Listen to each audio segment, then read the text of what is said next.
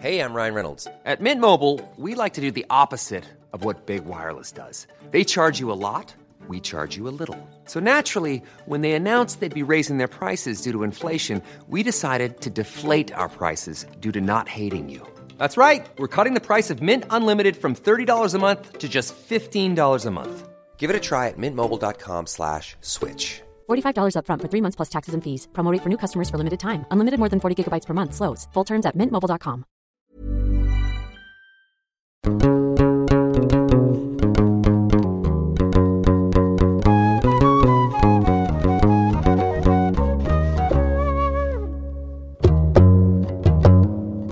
à toutes et à tous, bienvenue dans ce nouvel épisode de Jeans. On a vu avec l'universitaire Frédéric Lagrange quels genres musicaux arabes existent et à quoi correspondent leurs références érotiques. Maintenant, quand on parle de musique arabe, on imagine un tout unifié. On pense à Aïcha de Cheb Khaled, comme si le reste n'existait pas.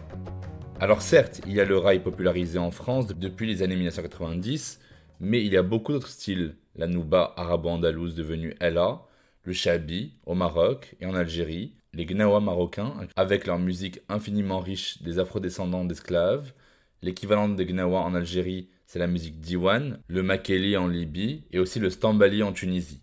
Il y a chez nos amis turcs, romantiques invétérés et musulmans, historiquement plus proches de la valeur de laïcité, une musique populaire traditionnelle et la turk pop, qu'on connaît bien en France depuis le de Tarkan. Il y a la musique classique persane en Iran avec les dastka, mais aussi des musiques folkloriques azéri, bandari lors des mariages et la musique du Khorasan au répertoire des ballades amoureuses. On peut encore évoquer le chant du Sanaa au Yémen, accompagné par un luth oriental pour dire de manière raffinée l'amour courtois. En tout cas, ce qui est sûr, c'est que les genres musicaux du monde arabe et ou musulman ont su bercer, charmer et faire danser des foules en tout genre. Et je pèse mes mots. Aujourd'hui, pour en discuter, j'ai la joie d'accueillir une femme extraordinairement talentueuse et gracieuse, c'est Oum. Oum, ça veut dire mère en arabe. Oum est autrice, compositrice, interprète, chanteuse, performeuse. Elle est une ambassadrice de la culture marocaine, elle défend le droit des femmes et des minorités. Elle chante le carrefour des civilisations humaines qu'on retrouve en chacune et chacun d'entre nous, et ce, en anglais, en français, en arabe et en amazir. Elle met ses influences jazz, gospel, afrobeat, soul, avec de la musique hassani, donc une musique des tribus du désert du sud du Maroc, et de la musique soufi, propre aux grands mystiques de l'islam. Elle est écoutée par des centaines de milliers de personnes tous les mois, et je crois y contribuer pour beaucoup. Écoutez ses albums envoûtants, ses paroles enveloppantes, ses rythmes enivrants. Écoutez Lik, L-I-K, qui est d'une grande poésie, presque réconfortante.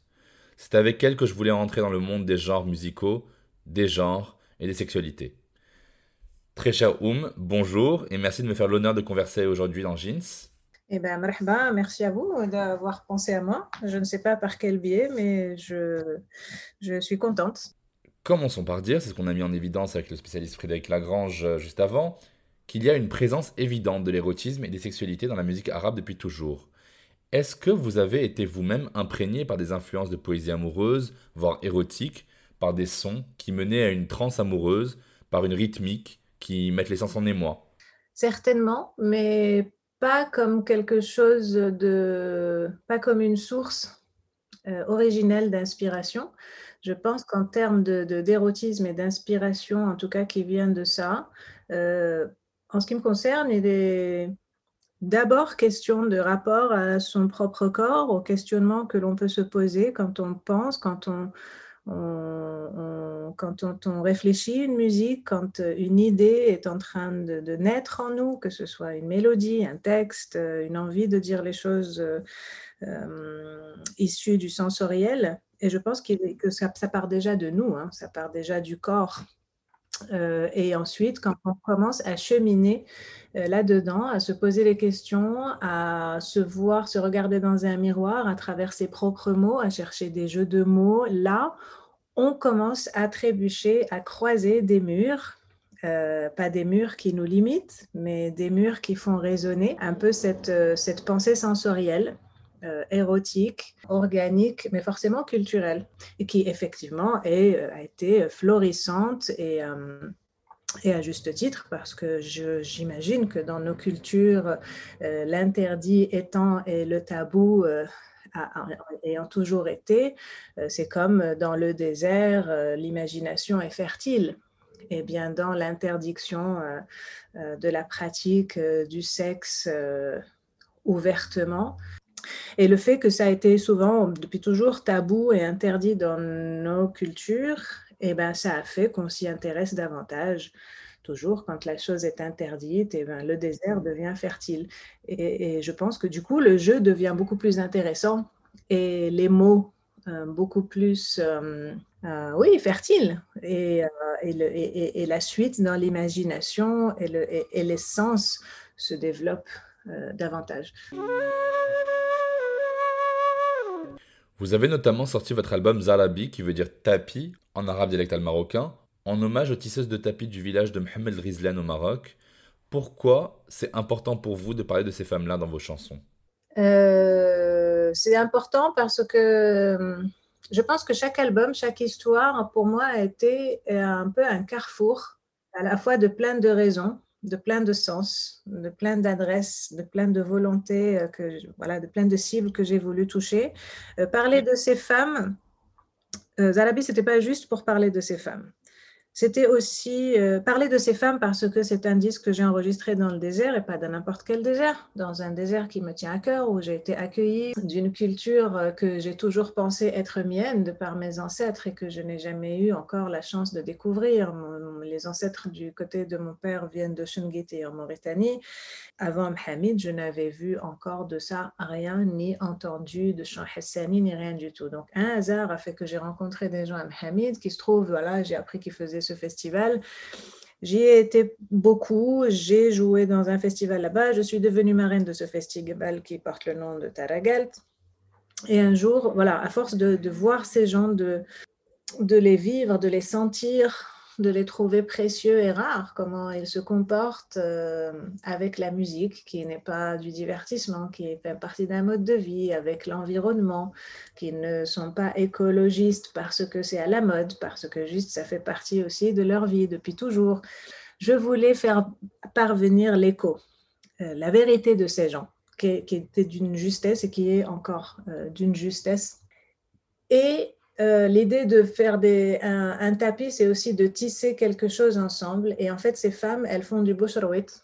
Et du boucherwit, ce sont ces tapis euh, qu'on tisse avec des vêtements euh, usagés, qu'on découpe en petits rubans et qu'on noue. Et donc, on tisse un tapis à base de, fragments de, tissus usagés. Et donc, il y a cette idée aussi de recyclage, dans un peu dans un survivalisme qui est non seulement assumé, bien vécu, coloré souriant et très vivant. On ne se plaint pas dans le désert.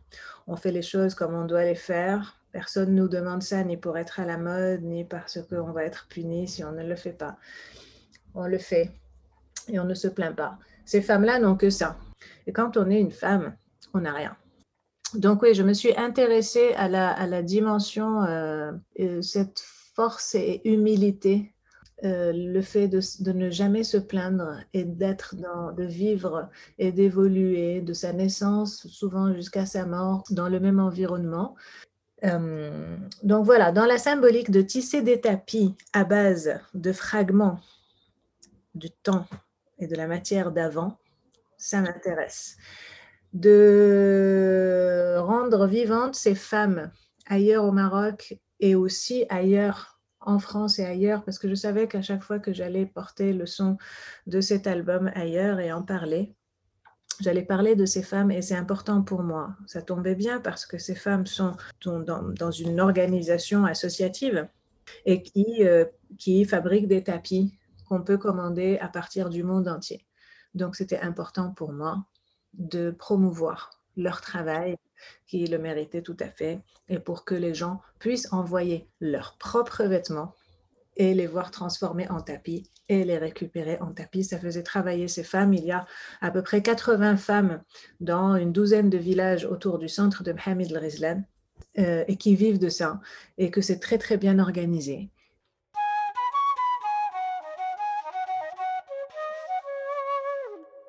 Demander l'égalité entre les sexes ausculter la place des femmes et des hommes dans la société, débusquer les stéréotypes sexistes, dénoncer les oppressions et le machisme.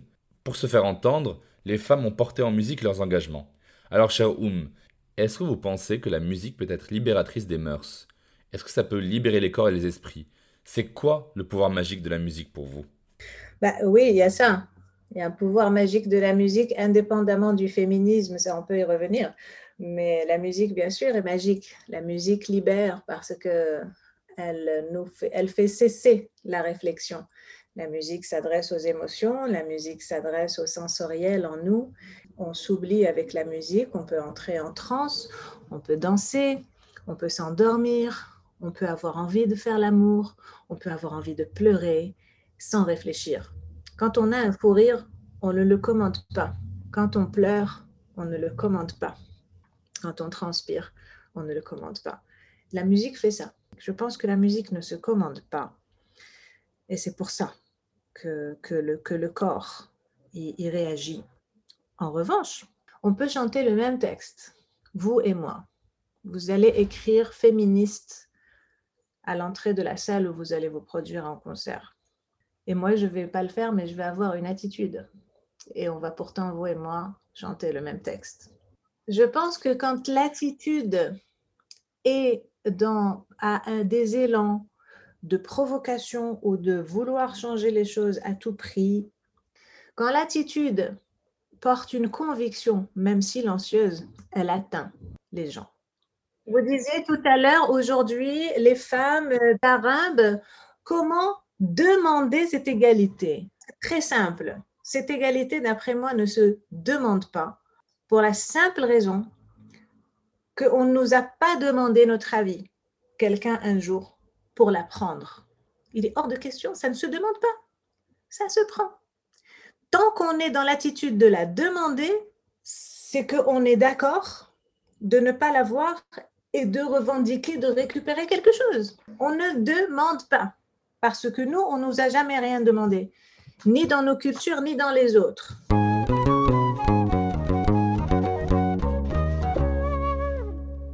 Alors c'est sûr, on ne peut pas parler de musique arabe sans évoquer les premières stars de la pop arabe, depuis Amr Diab, Nancy Ajram ou Haifa Wahbe.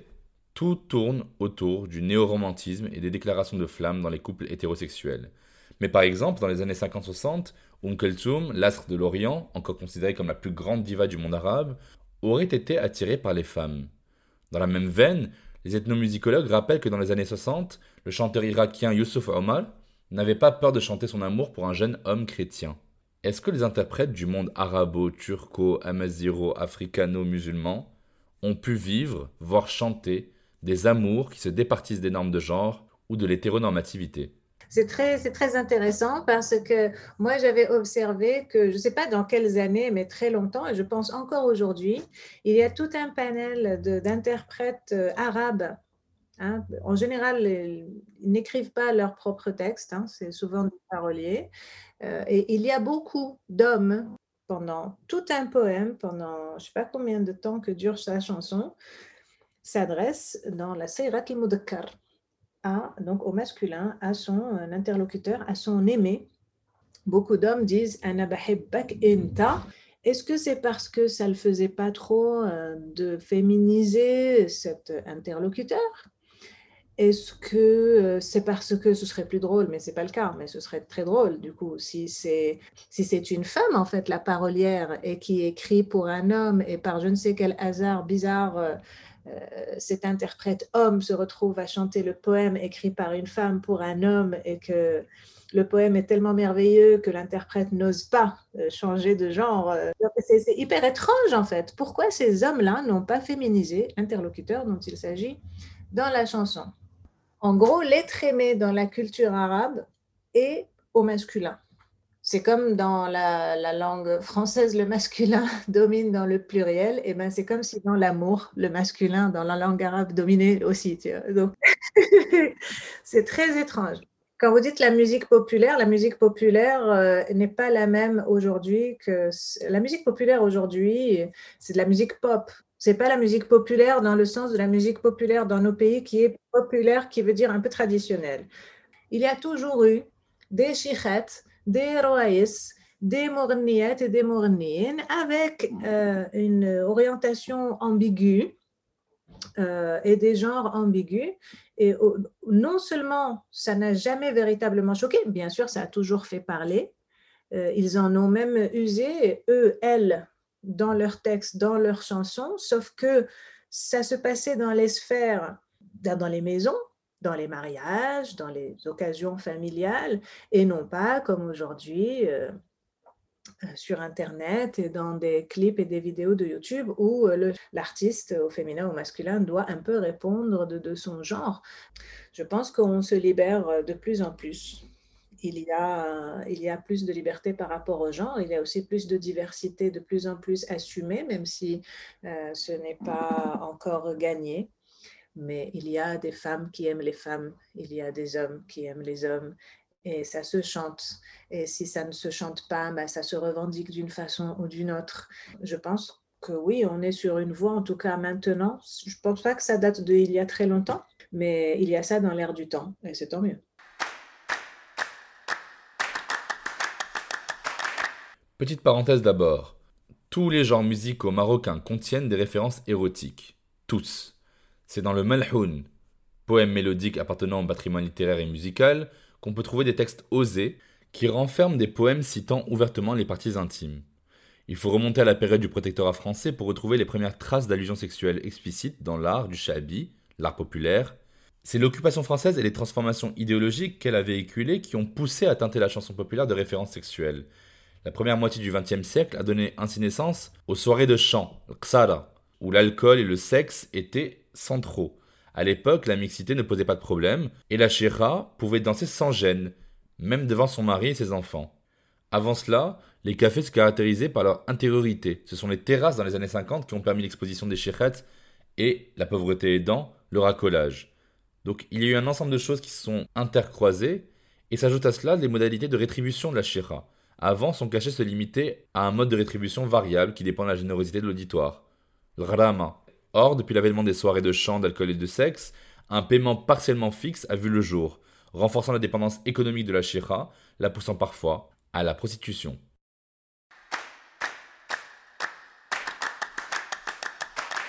Je voulais évoquer aussi avec vous un film marocain réalisé par Mohamed Mouftakir qui s'appelle L'Orchestre des Aveugles en 2015. Il y a deux faits qui ont attiré mon attention. D'une part, l'existence extraordinaire d'un groupe de femmes ou d'aveugles à des événements réunissant des femmes. La présence des aveugles est justifiée par le fait qu'ils ne peuvent pas voir ou reluquer les formes féminines des femmes présentes dans l'assemblée. Et puis d'autre part, la présence d'un homme homosexuel travesti, identifié parfois comme une personne trans. Est-ce qu'il y aurait une topologie genrée à l'intérieur des groupes musicaux traditionnels? Et est-ce que vous savez quels sont leurs rôles?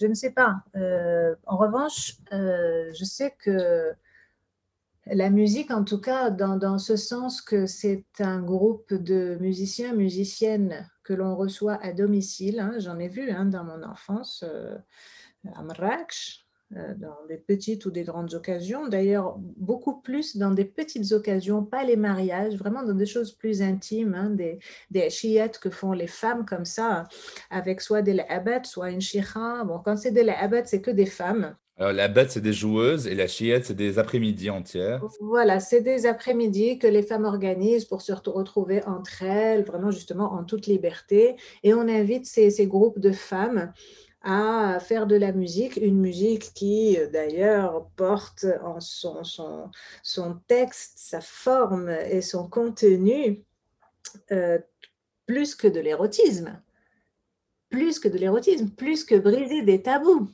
c'est déchirer des tabous. Et tout le monde euh, s'y sent bien et tout le monde en a besoin. Donc, on fait presque appel à ces, à ces, à ces artistes musiciens pour, euh, oui, c'est presque thérapeutique en fait. C'est presque thérapeutique parce que par la danse, parce que par le lâcher prise et aussi par le, s'autoriser à son oreille, d'ailleurs devant ses enfants, je fais partie de ces enfants, puisque ce sont des, scènes que j'ai vues euh, dans mon enfance. Et ça fait partie de, ouais, de mon patrimoine et de un peu des prémices aussi de ma, de la constitution aussi de mon, de mon identité, évidemment, hein, culturelle euh, et, sexuelle aussi. Hein. on se pose des questions quand, quand, dans la vie, on ne voit pas souvent ce genre de comportement et que tout d'un coup, ces femmes-là viennent, commencent à se rouler par terre, euh, ont des comportements euh, de, corporels et verbaux absolument invraisemblables et que pour toute l'assistance, c'est tout à fait normal quand on est un enfant, on se pose quand même des questions. Alors, qu'est-ce qui est interdit à quel moment qui sommes-nous euh, Dans un documentaire d'une réalisatrice spécialiste de l'art musical, Isa Genini, qui s'appelle Tambour battant, on voit un groupe folklorique taper dans des percussions et une danseuse voilée de la tête aux pieds, mais à y voir de plus près, il semble que c'est un homme travesti qui danse.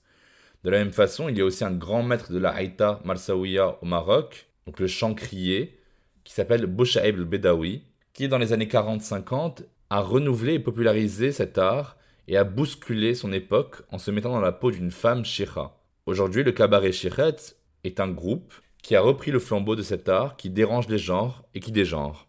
Est-ce que la figure transgenre est chose commune dans les groupes musicaux marocains traditionnels? Ben, ça dépend du contexte spatio-temporel. Quand on parle de Bjaïb Bedawi, quand on parle même de Cabaret Shechet, euh, je pense que tant que ça reste dans un contexte, que c'est une mise en scène, parlez-moi d'un transgenre que je vais croiser au magasin qui a décidé à 4 heures de l'après-midi de s'habiller autrement. On ne va pas le regarder de la même manière. Par contre, s'il vient à la maison faire un numéro, jouer, faire des blagues, qu'on aille nous le voir au théâtre, avec la musique, ça passe, mais dans un contexte. Et sans la musique, c'est comme euh, déshabiller un transgenre euh, et le rendre, oui, non seulement plus voyant, mais le, faire devenir euh, vulgaire, inapproprié, pas à sa place.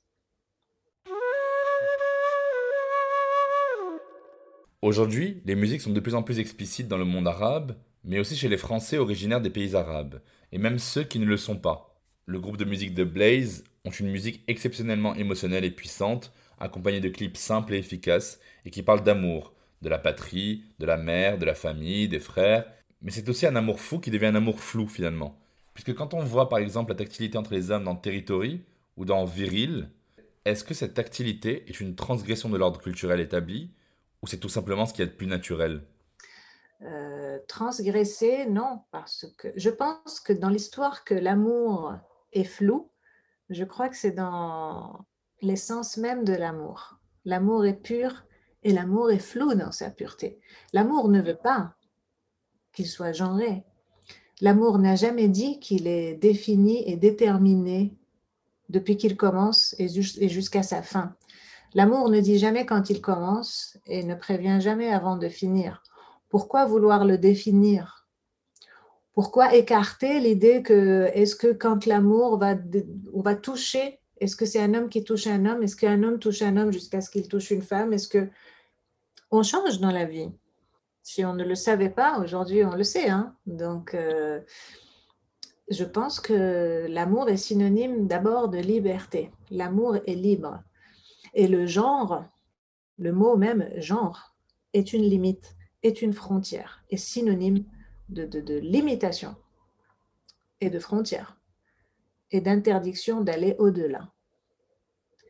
Je pense que ce n'est pas parce qu'on nous, nous naissons dans une forme biologique qu'on doit répondre d'un comportement ou d'un choix de vie ou d'une façon de s'exprimer, de parler, de danser, de marcher de s'habiller, de se couper les cheveux qui répondent euh, à un genre. Je pense que ça a toujours été le cas.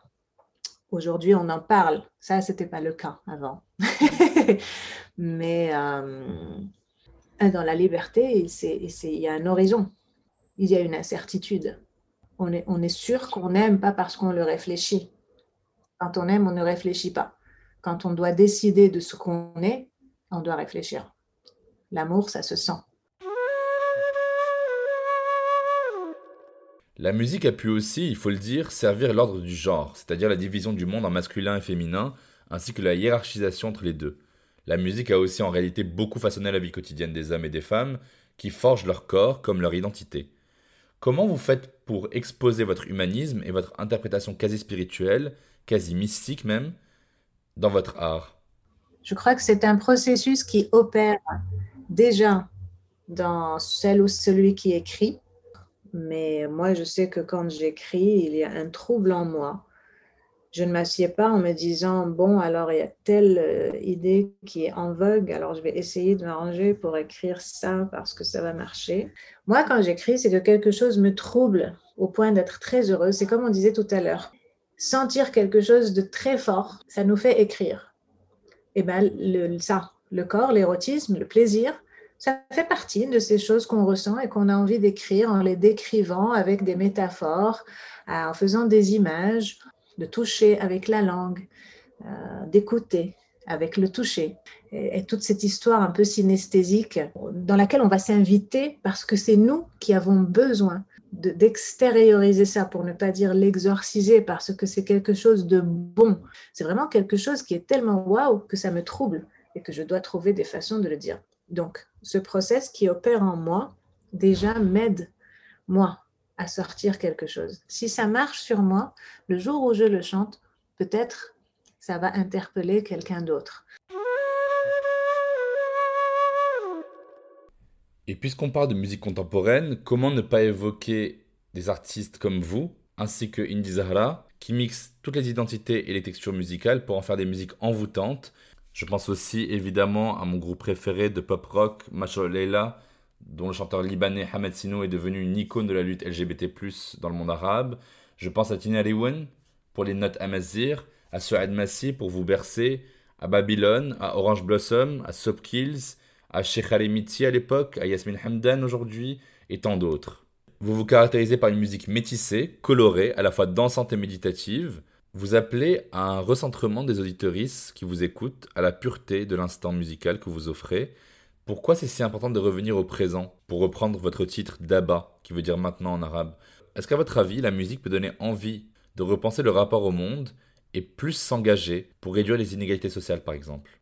Je n'ai pas du tout cette prétention. Euh, je ne vais pas dire ça. Euh, je fais un disque euh, qui reflète ma, réalité personnelle. C'est très subjectif, ce que j'ai ressenti dans mes derniers voyages. C'est les questionnements qui m'ont traversé que je partage. Après, moi, comme vous, euh, vis-à-vis d'autres artistes, je peux m'identifier à certains textes, que, mes chansons fassent résonner quelque chose qui existe déjà quelque part en eux.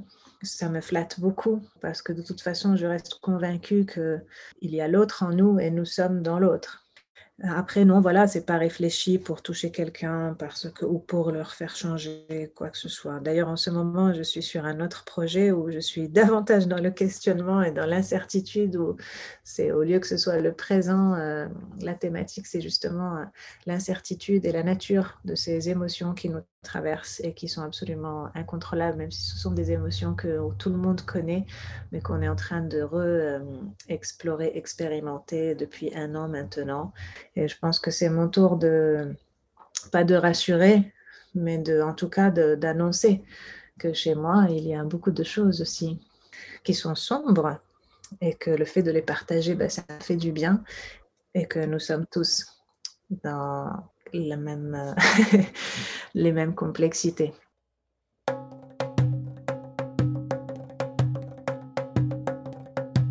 Alors ma très chère nous allons conclure, mais avant, dans chaque épisode de Jeans, on déconstruit ensemble un mythe ou un mytho qu'on m'a dit ou que j'ai souvent entendu. Je discutais avec une amie française, blanche, qui me disait Ah bah de toute façon, chez vous, c'est pas possible d'avoir un chanteur qui fait gay ou qu'une femme chante des paroles trop posées. Ils se font censurer, non? Moi, ça m'étonnerait que ça existe publiquement. Eh ben, ça ne s'explique pas. Euh, c'est comme quand on est comme cette dame née ailleurs avec d'autres références avec des idées euh, convaincues et arrêtées qu'elle ne peut pas expliquer elle-même, hein, ses convictions, d'où elles viennent. Elle les dit comme des vérités, mais si on lui demande d'où tu tiens ça, elle est incapable de répondre. Tout comme nous, ce qu'on a vu dans notre enfance, qu'on ne peut pas lui expliquer. La chicha qui vient à la maison dans une chia, comment elle se roule par terre, qu'est-ce qu'elle raconte, euh, des dérotiques, est-ce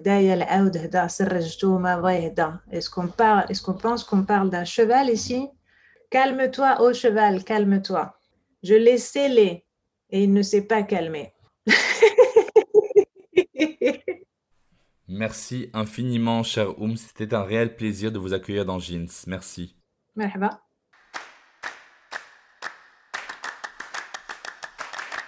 Comme d'habitude, avant de nous quitter, on récapitule ensemble les points essentiels à retenir. 1. Toutes les musiques du monde arabe et ou musulman ont comporté une bonne dose de rythmique et de paroles orientées vers la sexualité et l'amour.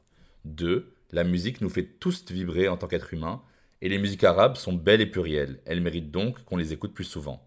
3. Les figures emblématiques du chant et de la danse, comme les shirets, ont connu diverses influences néfastes pour leur statut, autrefois vénérées de divas courageuses, devenues plus associées au milieu prostitutionnel, mais heureusement réhabilitées aujourd'hui par l'histoire, les documentaires et des groupes de musique comme Cabaret Shirets. Merci de nous avoir écoutés. Vous trouverez toutes les références évoquées dans la description de cet épisode. Pas de panique, je vous mets aussi plein de bouquins et de films en rapport avec la thématique de l'épisode pour les plus curieuses et pour les plus curieux d'entre vous. Voilà, c'était votre épisode hebdomadaire de Jeans. On se retrouve la semaine prochaine pour encore plus de choses à savoir passionnantes sur la sexualité en islam et ou pour les personnes arabes de France. N'oubliez pas de vous abonner au podcast Jeans et de laisser vos questions, vos commentaires. Suivez le podcast Jeans at jeans-du-bas podcast sur Instagram. Partagez autour de vous et n'hésitez surtout pas à laisser 5 étoiles si l'épisode vous a intéressé. A très vite sur Jeans.